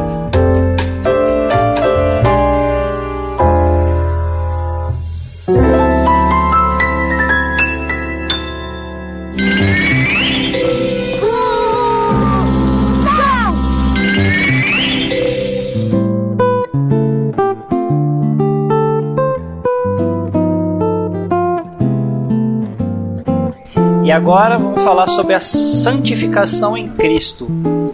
A santificação, embora ela seja um processo é, feita por Deus, né, o, o ato de separar-nos é, do, do mundo, ou separar-nos do pecado, separar-nos da nossa natureza pecaminosa para sermos um povo escolhido e um povo é, exclusivo para Deus, ela, ela implica que a gente é um povo santificado, ou seja, um povo santo, né? E, é, e fomos algo e foi algo feito por Deus, correto? Ou seja, foi Deus que fez o trabalho da santificação em nós que fomos é, regenerados, justificados e adotados. Até porque, até porque, André, é importante você falou, porque, cara, não tem como a gente separar a salvação da vida de santificação do crente. Né? Não tem como separar, ó, foi justificado, mas não será santificado. Isso não existe. Né? É uma, uma sequência, é uma ordem. Isso. Só que é importante dizer também que embora que nós tenhamos sido santificados por Deus, e nós vamos ler os textos referentes a isso, é importante a gente dizer também que nesse processo de santificação, um pouco diferente dos processos anteriores, esse processo também exige um esforço ou um trabalho da nossa parte. Ou seja, esse processo de santificação também exige um empenho da, de nós, é, filhos de Deus agora, regenerados, justificados e adotados, que nós busquemos viver uma vida de santidade. Ok? Embora, embora aí a santificação ela inclua os nossos esforços, né, André, como você está colocando, é importante que a forma de encontrarmos a santificação não tem como ser a parte de Cristo. É, essa é a ideia. Quem fez a obra e o trabalho de santificação e já fez o trabalho de santificação foi o próprio Deus em Cristo. Né? Só que nós ainda estamos em um processo de santificação até o fim dessa nossa vida mortal. E nesse processo de santificação da nossa vida mortal, nós temos um trabalho a desempenhar, que é, é que é procurar e caminhar vivendo nos, nos princípios de Deus, nos princípios bíblicos, buscando uma vida de santidade, buscando uma vida de obediência e uma vida que agrade a Deus em todos os seus princípios, em todos os seus preceitos e leis que Deus já nos deu né, nas escrituras sagradas. Então é um trabalho aí de mão dupla, embora nós já fomos santificados, mas nós vivemos aí até o final das nossas vidas num processo de santificação, onde a gente também temos o que fazer aí, né? É uma, é, é uma busca, acho que uma busca constante, né, até o final da vida do cristão, em estar em conformidade com a imagem de Deus. E essa ideia, como você disse, implica guardar os seus mandamentos e tudo mais. É a ideia realmente de abandono do pecado e uma vida pura diante de Deus. Não de forma plena, não de forma perfeita, mas é assim que ela funciona, é um processo, né? É uma luta constante e não e por que não dizer diária entre o espírito e a carne, certo? Onde o espírito e a carne militam e constantemente há uma batalha aí, onde que dependendo de como você é, trabalha a sua vida, um ou outro vence diariamente, né? Então, mas tirando essa parte que a gente tratou da via de mão dupla, vamos ler os textos propostos aqui. E um deles é o texto de 1 Coríntios 1,30, que diz o seguinte: Mas vós sois dele, em Cristo Jesus, o qual nos tornou da parte de Deus sabedoria e justiça e santificação e redenção. Então, olha só que interessante. Nós somos dele em quem? Em Cristo Jesus, que nos tornou em Cristo Jesus da parte de Deus sabedoria e justiça e santificação e redenção. Ou seja, Deus nos tornou em Jesus Cristo isso, santificados just, é, justi, é, justos e remidos e remidos, é, fomos re, é, redimidos em Cristo. Ou seja, Deus fez esse trabalho como a gente já estava a gente já estava falando. Foi Deus que fez. Deus resolveu essa parada já. Entende? Então nós já podemos dizer, somos santos sim. Embora ainda vivemos numa luta constante contra o pecado diariamente, precisamos é, lutar contra o pecado todos os dias, nós podemos dizer: somos sim povo santo de propriedade exclusiva de Deus. Tem um texto importante nesse processo de santificação que acontece na vida do crente, que é João 15, né, capítulo, é, versículo 4, que vai dizer assim: olha, permanecei em mim e eu permanecerei em vós. Como não pode o ramo produzir fruto de si mesmo, se não permanecer na videira, assim não, não vós o podeis dar, se não permanecerdes em mim. É aquela ideia que nós precisamos frutificar. Né, faz parte do nosso dever como cristãos no processo de santificação, mas nós não podemos fazer nada se não estivermos na videira se não permanecermos aqui na videira que é Cristo, né? Tem um texto que não está aqui na nossa pauta, mas é um texto que eu gosto bastante, que é o texto lá de Filipenses 2, 12 13. Olha, assim, meus amados, como vocês sempre obedeceram, não só na minha presença, porém muito mais agora na minha ausência, desenvolvam a sua salvação com temor e tremor. Ou seja, é, uma, é um imperativo, certo? É uma ordem. Nós precisamos desenvolver a nossa salvação, e aqui está explícito a questão da implícito a questão da, da santificação. Mas ele continua, olha, porque é Deus quem efetua em vocês tanto querer como realizar, segundo a sua boa vontade. Então, existe aqui né, a clara doutrina aqui da soberania de Deus e da responsabilidade humana, né, de como essas coisas elas andam juntas aqui, né? Mas é interessante também que o texto de João 15 também traz isso implicitamente, porque porque veja bem, é para permanecer em Cristo assim como Cristo permanece em nós. Porque como não pode o, o, ramo que somos nós produzir fruto por si mesmo, se nós não estivermos ligados em Cristo, a gente não frutifica, assim a gente não pode dar fruto se não permanecer na videira, tá? Lembrando que o fruto no texto, ele é a produção do amor de Deus, tá? Viver no amor de Deus. Mas o fruto também pode ser indicado como fruto de Gálatas. Gálatas 5, né? O, o fruto do Espírito. Gálatas 5, 22. É. Isso. E no próprio texto de Gálatas 5, se eu não estou enganado, é onde fala a briga, a luta sobre o espírito e a carne. Esse próprio espírito, se eu não estou enganado, vamos ver? Gálatas 5,16, ó. Digo, porém, o seguinte: vivam no Espírito, o Espírito Santo, e vocês jamais satisfarão os desejos da carne, porque a carne luta contra o Espírito, o Espírito de Deus. Eu tô, né? É, ênfase minha. E o espírito, o espírito de Deus, luta contra a carne, porque são opostos entre si, para que vocês não façam o que querem. Mas se são guiados pelo espírito, que é o espírito de Deus, vocês não estão debaixo da lei. Ora, as obras conhecidas da carne são tais, e aí o fruto do espírito é amor, alegria, paz, longanimidade, benignidade e tal. Então, a gente está linkando que a produção do amor de Deus que é ah, o fruto que se produz em Cristo, tem a ver com o fruto do Espírito, que é amor, alegria, paz longanimidade. Só aquele que está em Cristo, ou seja, só aquele que anda pelo, no Espírito de Cristo, só aquele que tem o Espírito de Cristo, é que vai viver essa batalha entre o Espírito de Deus e a carne, ok? Aquele que não está em Cristo, ou seja, aquele que não foi regenerado, ele não tem essa luta interna, porque é só a carne que vence certo? Então, a gente tem essa constante batalha entre o Espírito de Deus que habita em nós e a nossa carne, que é a nossa natureza humana.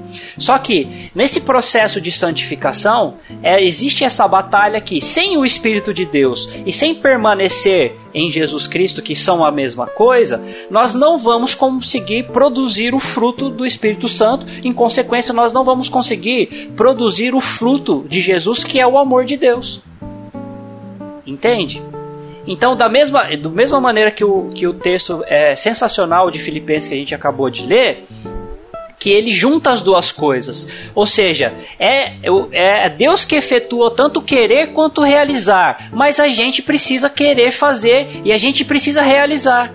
A gente precisa batalhar por aquilo. Nós precisamos fazer, mas é Deus que vai efetuar. E foi Deus que colocou o desejo no nosso coração para desejar aquilo. É sensacional. Eu até queria abrir um parênteses aqui para falar de, um, de, uma questão pessoal minha, cara, porque tem gente que entende a santificação de modo equivocado também. Achando que santificação significa nunca mais cometer nenhum tipo de pecado, né? Ah, então ferrou. É, pois é, ferrou.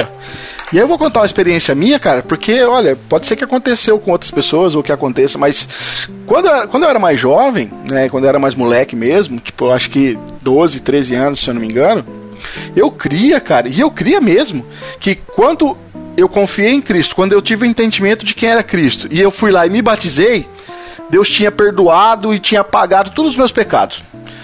É, é, ou seja, meu passado tava limpinho agora, não tinha mais, não, de- não devia mais nada pra Deus. Mas não tava? Não, vai vendo. Ah, tá. Mas a minha concepção, porque eu lembro como se fosse hoje, porque meu pai, te- meu pai dando um pré-curso pra mim de, de batismo, ele falou assim, eu lembro até hoje, cara. Ele falou assim: olha, pensa que nos seus pecados, é, nos seus pecados, como Desculpa, era, era pencados porque era uma penca?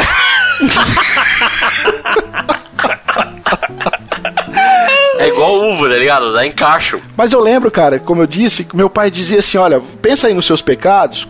Né, como se eles fossem algumas sentenças que estivesse escrito num quadro negro, e agora que você vai se batizar, e, e aqui eu acho que tinha um erro aí, porque ele estava atribuindo isso ao batismo e não na, na obra de Cristo, né?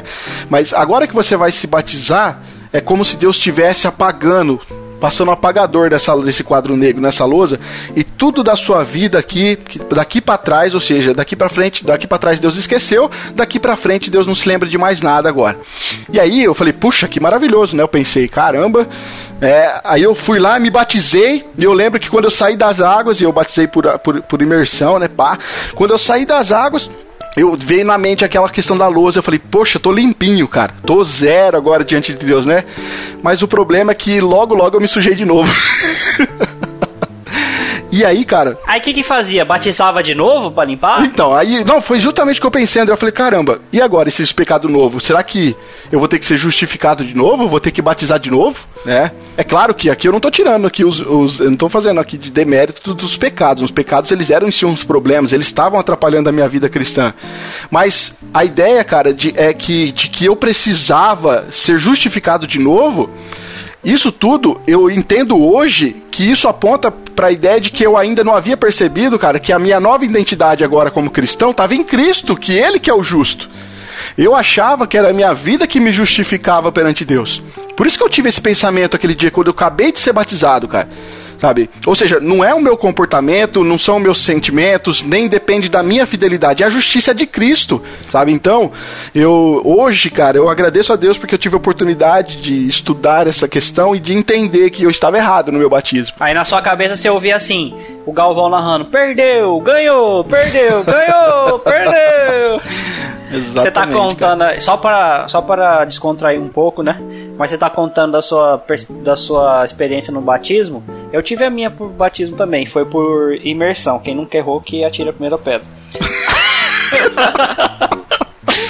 Mas eu, quando eu me batizei, cara, eu achei que o céu ia se abrir assim, do nada, e eu ia ouvir uma voz do céu assim: Esse é o meu filho amado em quem me comprazo. Aí depois, quando eu levantei da água, eu não ouvi nada, o céu tava daquele jeito. Eu falei, poxa, que decepção, velho. Posso dizer uma coisa, André? Ah, Se você estava em Cristo, ele falou pra você também, cara. nossa, agora eu me alegrei. Agora, agora. Agora eu me senti! Agora eu me senti! Obrigado, Rafa. Melhor notícia nada, pro André que ele recebeu. Ah, então, pessoal, simplificando aqui, né? A questão é que nós temos o nosso processo de santidade, mas ela não está a par de Cristo também, né? Eu quero novamente citar aqui o grande reformador João Calvino. Abre aspas, ele diz o seguinte: olha, devido ao caráter de Deus que é santo, esta união traz como ingrediente fundamental a santificação, que é seu vínculo. Quando ouvimos menção de nossa união com Deus, lembremos-nos de que santidade deve ser o vínculo. Não tem, não existe união com Deus sem santidade, essa é a ideia, né? E essa santidade perfeita se encontra em Cristo, mas também faz parte da nossa nosso processo aqui na terra.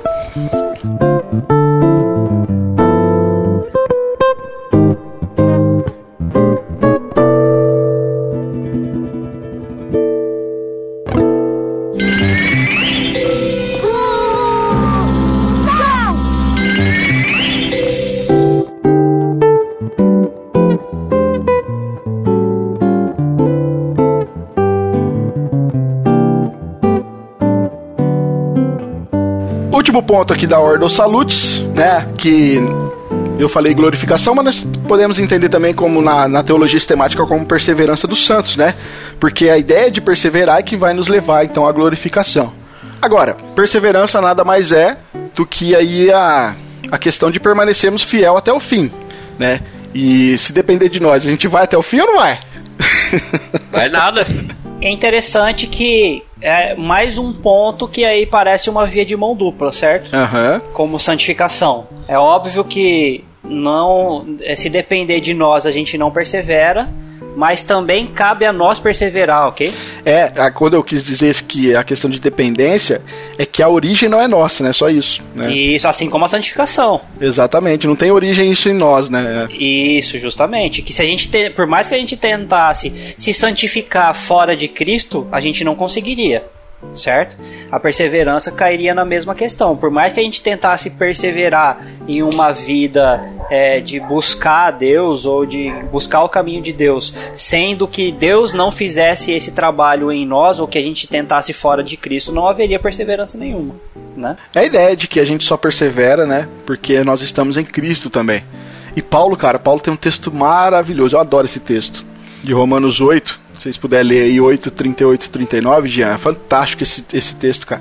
Porque eu estou bem certo de que nem a morte, nem a vida, nem os anjos, nem os principados, nem as coisas do presente, nem do provir, nem dos poderes, nem a altura, nem a profundidade, nem qualquer outra criatura poderá separar nós do amor de Deus, que está em Cristo Jesus, nosso Senhor. Era mais fácil ele falar nada, exatamente nada, nada nesse mundo, É. simplesmente nada pode separar nós do amor de Deus através de Cristo. Mais uma vez, em Cristo Jesus, né? Em, Em Cristo, Cristo. Jesus. Essa é a palavra-chave do texto. Cara, não tem como. É por isso que eu falo. Se- se- não, olha, olha só, querido ouvinte. A ordem da salvação ela é um pacote completo. Você não compra, você não compra ela em. Vou comprar só essa sessão aqui, essa daqui eu não quero. Ou divide em 10 vezes, né? Não dá. A questão é essa.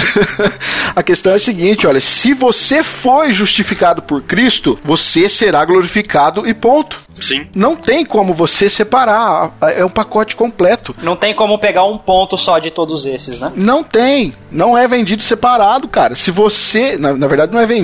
É, não, é vendido, vendido pelo sangue de Jesus. Foi comprado, Isso, já foi pagado. foi pago. Ótimo, ótimo. Foi, é, foi bem colocado. Foi um presente dado. Todos os eleitos ganharam um box desse. Exatamente. E não foi na box 95. Patrocina nós. Não, agora é o review, box, box do Iago aí. Bacana, hein? Então, não tem jeito de você falar foi justificado e não viver uma vida de santidade. Não tem jeito de você falar que foi justificado e não se considerar filho de Deus. Não existe. A coisa é um pacote. E da mesma forma que fomos justificados por Cristo, desde a eternidade o Cordeiro foi imolado pra gente, por, por nós, antes da fundação do mundo, isso é um fato objetivo. Obviamente que também a nossa perseverança e a nossa glorificação em Cristo também é um fato objetivo já consumado, né? Porque Paulo aqui vai trazer que nada, absolutamente nada pode nos separar do amor de Cristo. Nada, nada, nada é nada, hum, nada. É, é isso, tá? Então, galera, todas as dificuldades que a gente vai enfrentar nessa vida, cara, nada vai separar de Cristo, absolutamente nada, tá? E a nossa salvação, novamente reforçando, em todos os sentidos, ela depende inteiramente da nossa união com Cristo. Nós somos eleitos em Cristo, regenerados em Cristo, justificados em Cristo, santificados em Cristo e somos guardados aí também em Cristo, né? Como disse o grande mestre Leandro Lima, né? Ele diz que a doutrina da união com Cristo é a roda que une os aros da salvação e os mantém na perspectiva apropriada. Então, essa ordem da salvação, todos os pontos que tratamos aqui, só é possível em Cristo. Romanos é, 8, versículo 30. E aos que predestinou, a esses também chamou. E aos que chamou, a esses também justificou. E aos que justificou, a esses também glorificou. É o que você estava falando, de, de passar pelos passos, né? E de tudo que já foi feito e já, já fez. Não tem como escolher um pacote separado e não tem como se preocupar com que não alcançar o último estágio, que é o da glorificação, né? É o que você falou num dos outros pontos anteriores. Ele falou no passado, ó, ele predestinou, ele chamou e ele justificou e ele glorificou. Embora a gente ainda esteja no processo da perseverança para a glorificação, né? A gente já foi glorificado, né? Em Cristo. Exatamente. Paulo coloca tudo já como consumado, né, cara? Isso que é bacana. E isso, por quê? Por causa da união mística com Cristo. Exatamente, esse é o ponto.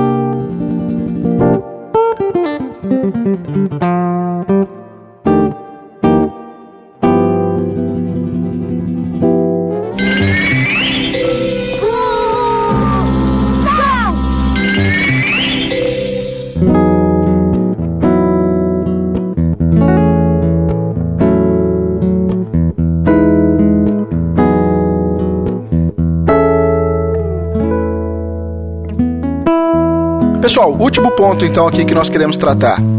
Veja, nós já fomos então regenerados, justificados, adotados, santificados e nós já estamos guardados em Cristo.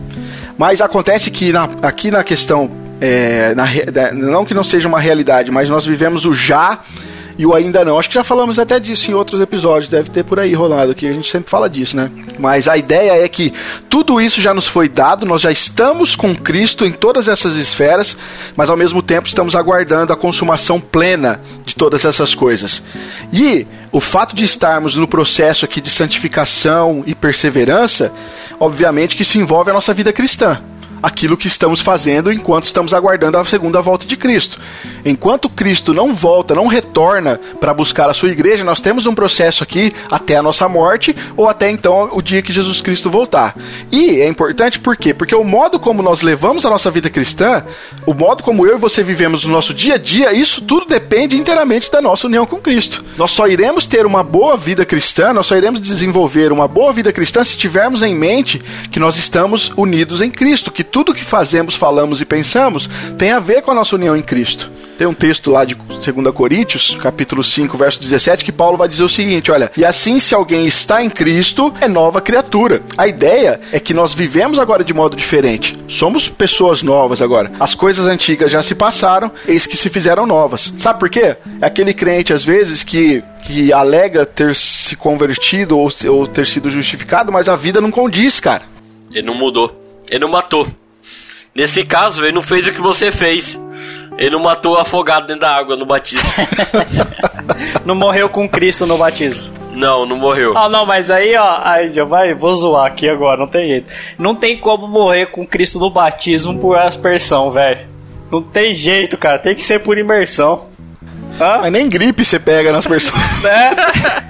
A não ser que você pegar com a mangueira lá. Mangueira é o que mesmo com a mangueira? Efusão. Por efusão enfiar na boca. Aí você morre. Mas por aspersão não tem como morrer com Cristo, não, velho.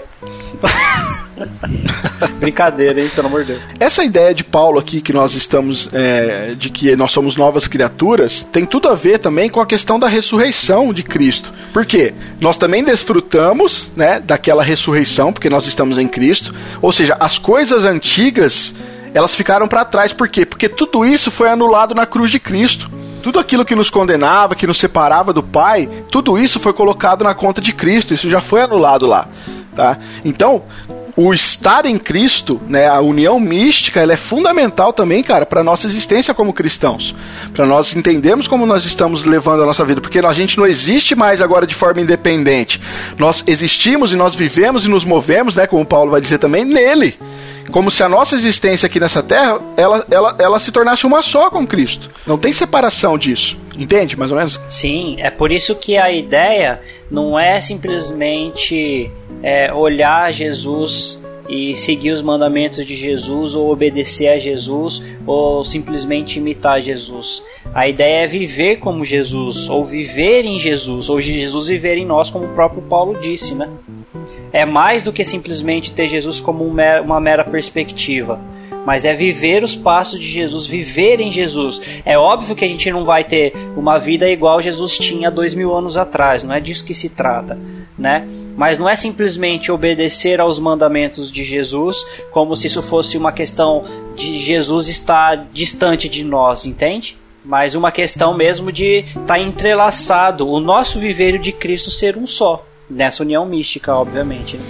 E eu vejo que é, justamente nessa parte que estamos falando da nossa vida cristã, e justamente tratando da união mística na nossa vida diária, cara, é que a gente começa a entender melhor e compreender melhor também a questão da doutrina do sofrimento, cara. E aqui eu, eu, eu, acho importante porque qual que é a ideia dos crentes hoje? A ideia do que hoje, pelo menos o que é vendido, né, por aí, é que os crentes têm que ser próspero, né? É que os crentes eles têm que ser cabeça e não cauda, né? Os crentes eles têm que ser respeitados e admirados, né? Eles não podem sofrer, né? Os crentes não podem ser humilhados, tal. Só que acontece, cara, que o Senhor dos crentes, o Senhor Jesus Cristo, ele foi humilhado, ele foi morto, ele foi crucificado, né? ele, antes ele foi crucificado, ele foi escarnecido, ele foi zombado. Tudo isso aconteceu com o nosso Deus, com o Senhor Jesus Cristo. E aí, cara, para seguir Jesus, é importante isso daqui porque muitas vezes a gente vai precisar renunciar a muitas coisas, cara. A gente vai precisar renunciar a desejos nossos Não vai precisar renunciar às vezes, renunciar às vezes à, questão de riquezas e até como Lucas vai dizer lá no capítulo 14, 26, às vezes até a nossa própria vida. Então, é importante entendermos que a nossa união com Cristo, ela é bênção para nós, até mesmo na medida em que a gente vai participar também do sofrimento de Cristo. Paulo, ele quando vai desenvolver a sua teologia, ele tinha esse entendimento, ele falou muito sobre isso, cara. Sabe, Paulo é um dos caras na Bíblia que sofreu muito pelo evangelho. E aí a gente quer as bênçãos da união mística com Cristo, mas quando a gente pensa que essa questão, essa parte um pouco mais desconfortável, faz parte dessa bênção também, porque estamos em Cristo. O próprio Jesus falou que bem-aventurado a gente vai ser quando formos injuriados, caluniados e difamados por causa do nome dele. Exatamente. Isso, o próprio Jesus é. falando. E outra, é, como você disse, Jesus ele sofreu tudo isso por, por, por amor de nós, né? Os apóstolos sofreram por amor de Cristo. E por que não nós não sofrermos também? Qual que é a diferença? É, é claro que há uma diferença entre a gente sofrer por Cristo, né? Sofrer pelo que realmente deveríamos sofrer e a gente sofrer pelos nossos pecados ou pelas nossas escolhas ruins. Então há uma grande distinção entre essas coisas. Quando eu estou sofrendo porque eu pequei, ou quando eu estou sofrendo porque eu tomei uma, uma decisão ruim, isso não tem nada a ver com Cristo. Tá? Isso é uma escolha ruim que eu fiz, seja uma escolha pelo pecado ou uma escolha simplesmente equivocada. É só quando nós sofremos, André, pelo evangelho. Isso daí, bem dito, Jean. Porque senão a gente vai atribuir uma coisa que não tem nada a ver com Jesus, que não tem Sim. nada a ver com o evangelho dele. Porque é o que também às vezes acontece. O camarada lá sofre, entre aspas, né, perseguição no trabalho dele. Vai ver, ele fala que é o Satanás que está perseguindo ele. Quando vai ver, é porque ele dá mau testemunho. Sim. Então uma coisa não tem a ver com a outra, tá? Agora, quando realmente nós somos perseguidos e sofremos por amor de Cristo, porque nós estamos negando a nossa própria vida e fazendo a vontade de Deus, aí sim é porque estamos fazendo pelo motivo certo, porque estamos fazendo vivendo em Cristo e tendo uma vida cristã verdadeira. Né? E realmente nós vamos passar por isso. Paulo sofreu demais. Jesus falou: importa que ele sofra por amor do meu nome, por causa do meu evangelho. Paulo sofreu demais, os apóstolos sofreram demais. Muitos irmãos nossos, ao passar do tempo e da história, sofreram muito por causa do amor de Cristo. Outros irmãos até hoje sofrem em países que perseguem os cristãos por amor de Cristo. Então não tem como a gente falar que um cristão de verdade não sofre. Sofre sim, pelos motivos corretos. E outra, nós às vezes vamos sofrer, às vezes não diretamente por, um, por uma perseguição por causa do evangelho, ou necessariamente por amor de Cristo, mas a gente vai às vezes sofrer, como Paulo diria, leves e momentâneas tribulações para a formação do nosso caráter. Ou vamos é, sofrer momentaneamente por situações do nosso dia, porque o mundo e os dias são maus e perversos. Então nós estamos sujeitos à, à, perversidade do mundo caído, nós estamos sujeitos aos dias maus e nós estamos sujeitos às vezes a um tratamento que Deus aproveita situações difíceis e de sofrimentos na nossa vida para lapidar e formar o nosso caráter. E isso é bom mas que haja uma distinção, que haja uma separação entre um sofrimento por uma atitude inconveniente nossa, por uma escolha errada nossa, ou por algo que estamos sofrendo em prol do evangelho, ou porque Deus está formulando, formando ou tratando o nosso caráter. Mas o crente sofre sim. Um cristão verdadeiro sofre sim. Jesus sofreu, os apóstolos sofreram, irmãos nossos sofrem até hoje, por que, por que, que nós não sofreríamos? E nós não devemos enxergar isso a par dessa união com Cristo. Isso que é importante. Nós falamos bastante de Paulo, né? Paulo nas suas cartas cita bastante a questão do sofrimento que ele passava pelo evangelho, mas Pedro também tinha esse mesmo entendimento. Lá na primeira carta de Pedro, no capítulo 4, verso 13 e 14, ele vai dizer: Olha, alegrai-vos na medida em que sois co-participantes do sofrimento de Cristo e aqui Paulo está falando exatamente na, na questão da pregação do evangelho, como os crentes daquela época sofriam. E, e era para eles ficar tristes por estar sofrendo por Cristo? Exatamente, é, bem, bem pelo contrário, era para eles se alegrar. Para que também na revelação de sua glória vos alegreis exultando. Se pelo nome de Cristo sois injuriados, bem-aventurados sois, porque sobre vós repousa o Espírito da glória de Deus. Pedro tinha esse entendimento de que os crentes, eles tinham os sofrimentos por causa de Cristo, justamente porque o Espírito da glória de Deus estava sobre eles.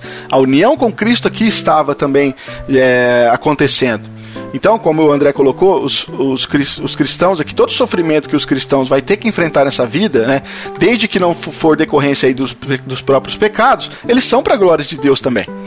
Precisamos entender isso. Tem o texto de Apocalipse também que diz que é, os mártires clamam diante de, do trono de Deus, né, para que Deus faça justiça, né? Sim, sim, é verdade. Porque eles sofreram e o sangue deles foram derramados por causa do evangelho de Cristo.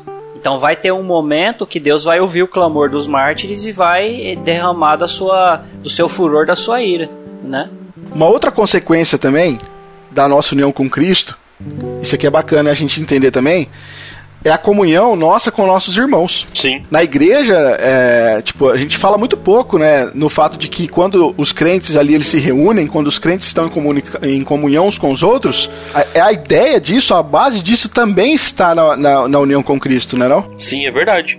A, a Bíblia, ela, ela descreve a igreja como um corpo, né? É de Cristo. Cristo é a cabeça da igreja, né? Quando nós estamos tendo comunhão um com os outros nos irmãos, nós temos essa comunhão em Cristo também, né? A ideia é que a comunhão da igreja é através da união mística também, né, cara? Muito legal isso. Sim, sim, bem legal. Nós temos base bíblica também, né, Jean, pra isso aí. Sim, tá lá em Efésio, Efésios 1, 21 e 22.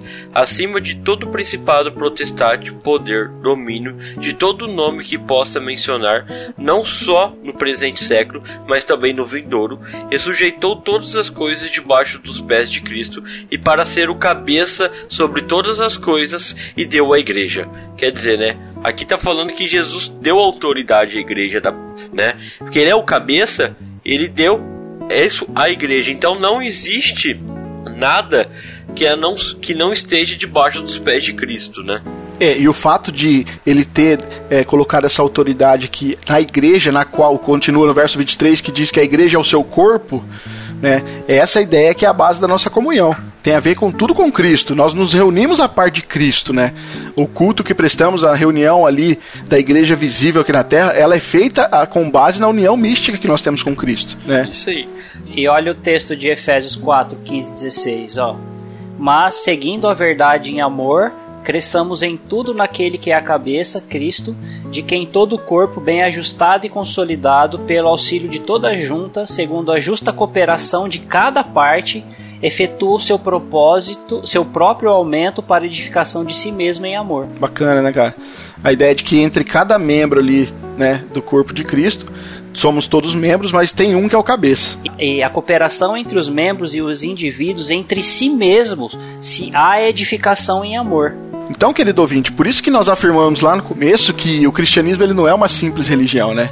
É uma pessoa, Jesus Cristo. Tudo o que fazemos no cristianismo é apontado para Jesus Cristo. O fato de nós estarmos em Cristo muda completamente o nosso conceito de salvação, muda completamente a nossa vida aqui cotidiana, porque nós entendemos que agora, depois então que nós é, fomos trazidos a Cristo, nós entendemos que isso já tinha acontecido ó, lá na eternidade e todo o processo de salvação, todo aquilo que Cristo faz na nossa vida cotidiana, no dia a dia, tudo isso só é possível porque nós estamos em Cristo.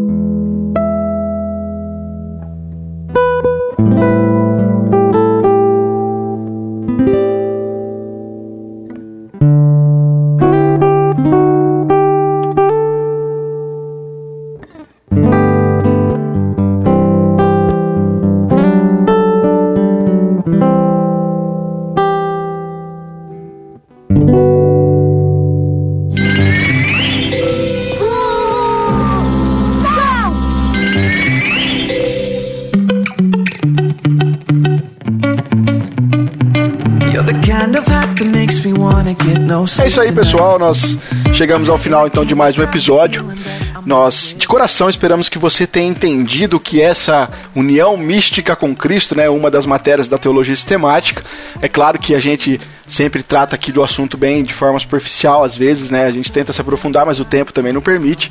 Se você ficou com dúvidas, se você tem sugestões ou você pode contribuir aí com mais informações para o episódio, não se esqueça de comentar, tá? É, você pode comentar em qualquer plataforma que você estiver ouvindo, ou você também pode nos enviar um e-mail aqui, né, para o podcast grego.com, na qual nós estaremos respondendo para você aí com o maior carinho, beleza? Nós vamos ficando por aqui então. Eu sou o Rafael Pavanello e eu termino esse episódio em Cristo. Meu nome é Jean Lobato e eu vou ler para vocês Gálatas 3, de 26 a 27. Todos vocês são filhos de Deus mediante a fé em Cristo Jesus, pois os que em Cristo foram batizados, de Cristo se revestiram. Meu nome é André Lourenço e eu fico com 1 João 5, 11 e 12. E o testemunho é este: que Deus nos deu a vida eterna e esta vida está em seu Filho. Quem tem o Filho tem a vida, quem não tem o Filho de Deus não tem a vida.